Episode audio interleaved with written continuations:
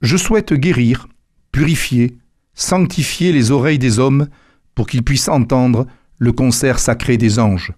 Marc-Antoine Charpentier.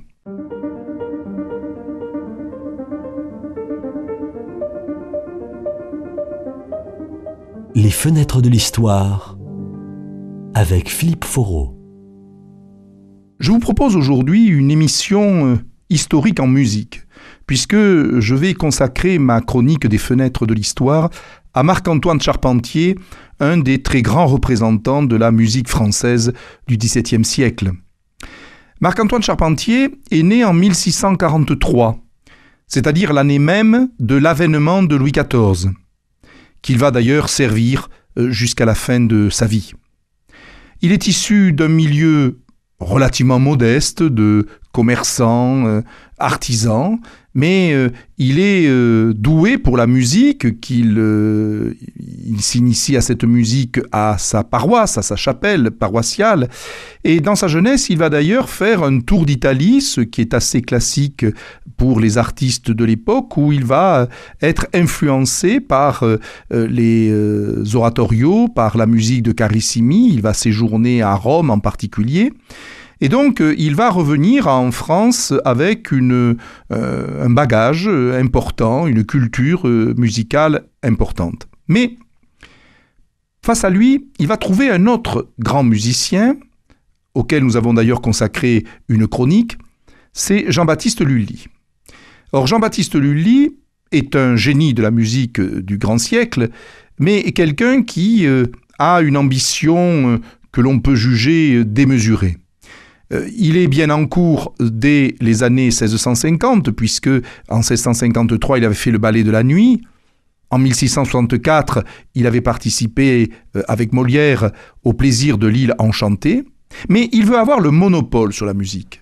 Ce qui fait que quelqu'un comme Charpentier va se heurter à cette volonté de monopole et en 1672, euh, eh bien, euh, euh, le, musicien d'origine italienne, qui était Lully, va obtenir de Louis XIV le monopole sur tout ce qui va sortir finalement autour des ballets, des comédies et du théâtre.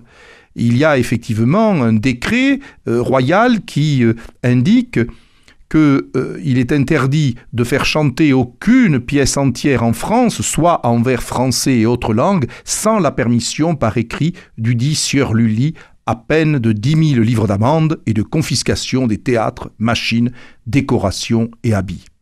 Ceci vaut d'ailleurs une brouille entre Molière et Lully, et Charpentier va obtenir du souverain un adoucissement, ce qui fait qu'il va pouvoir collaborer avec euh, Molière en 1672-1673, puisqu'il va euh, obtenir de euh, faire les musiques pour des pièces de Molière dont Le mariage forcé et également la dernière pièce de Molière, Le malade imaginaire. Il faut imaginer tout de même que la pièce Le malade imaginaire devrait durer une heure de plus euh, si on incluait la musique composée par Charpentier. Je vous propose donc dans un premier temps d'écouter le début de la pièce musicale du Malade imaginaire, le prologue, qui est donc joué au début de 1673 pour les premières représentations de la pièce de Molière.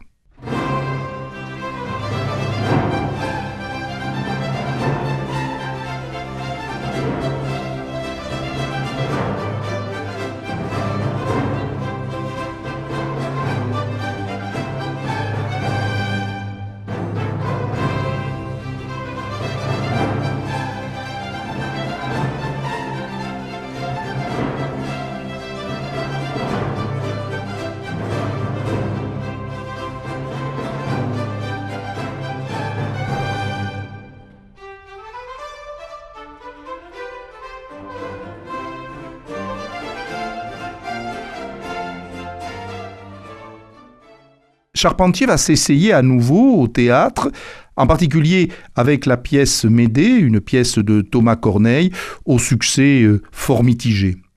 La mort de Lully en 1687, des suites, si j'ose dire, d'un accident du travail, puisque il s'est enfoncé un bâton de direction d'orchestre dans un pied où la gangrène a gagné, eh bien cette mort va libérer un peu les, énergies des divers compositeurs et Charpentier va de ce point de vue-là se lancer dans quelques grands oratorios.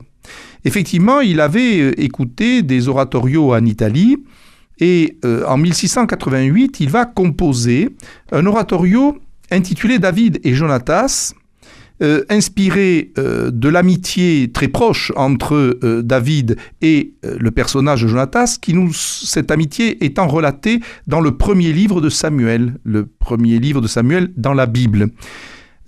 il est possible d'y voir d'ailleurs un amical clin d'œil à l'homosexualité du duc d'Orléans, monsieur frère du roi. En effet, Philippe d'Orléans était un des protecteurs de Charpentier et euh, il avait euh, commandé à plusieurs reprises des œuvres aux compositeurs. Et il est possible que finalement cet amour euh, romantique, cet amour, cette amitié très proche, très, très forte, David et Jonatas, eh bien, ait pu être effectivement un signe vers Monsieur, le frère du roi, qui lui ne cachait pas qu'il avait des amours masculines. Je vous propose d'écouter la fin de l'oratorio et en l'occurrence, vous verrez que dans les paroles, c'est quasiment aussi un hymne à la monarchie euh, de Louis XIV, puisque euh, on va exalter le plus grand des rois, mais euh, au demeurant, est-ce le roi biblique ou est-ce le roi de France?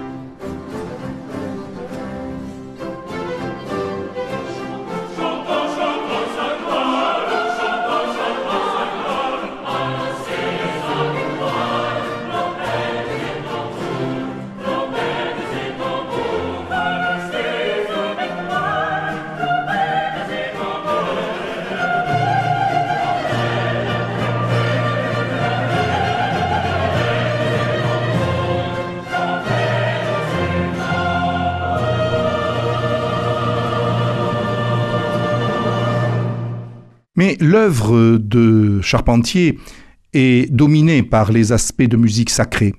Il faut dire qu'il a servi de très nombreux établissements religieux et des ordres religieux. D'abord, il est devenu maître de musique du collège jésuite Louis le Grand, puis de l'église jésuite Saint-Paul-Saint-Louis.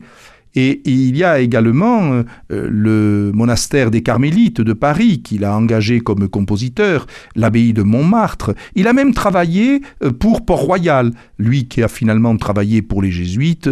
Euh, on peut s'étonner éventuellement qu'il ait travaillé pour Port-Royal, pour ce centre du jansénisme, mais en fait il a surtout œuvré finalement pour, pour Dieu au travers de ses divers couvents et ordres religieux.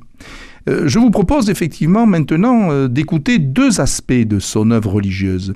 La première, c'est euh, le Kyrie eleison de la messe de minuit pour Noël, qui a été composé dans la décennie 1690 et qui a été joué pour l'église des pères jésuites Saint-Paul et Saint-Louis. Et certains d'entre vous reconnaîtront peut-être quelques aspects du Kyrie qui est parfois chanté dans nos paroisses.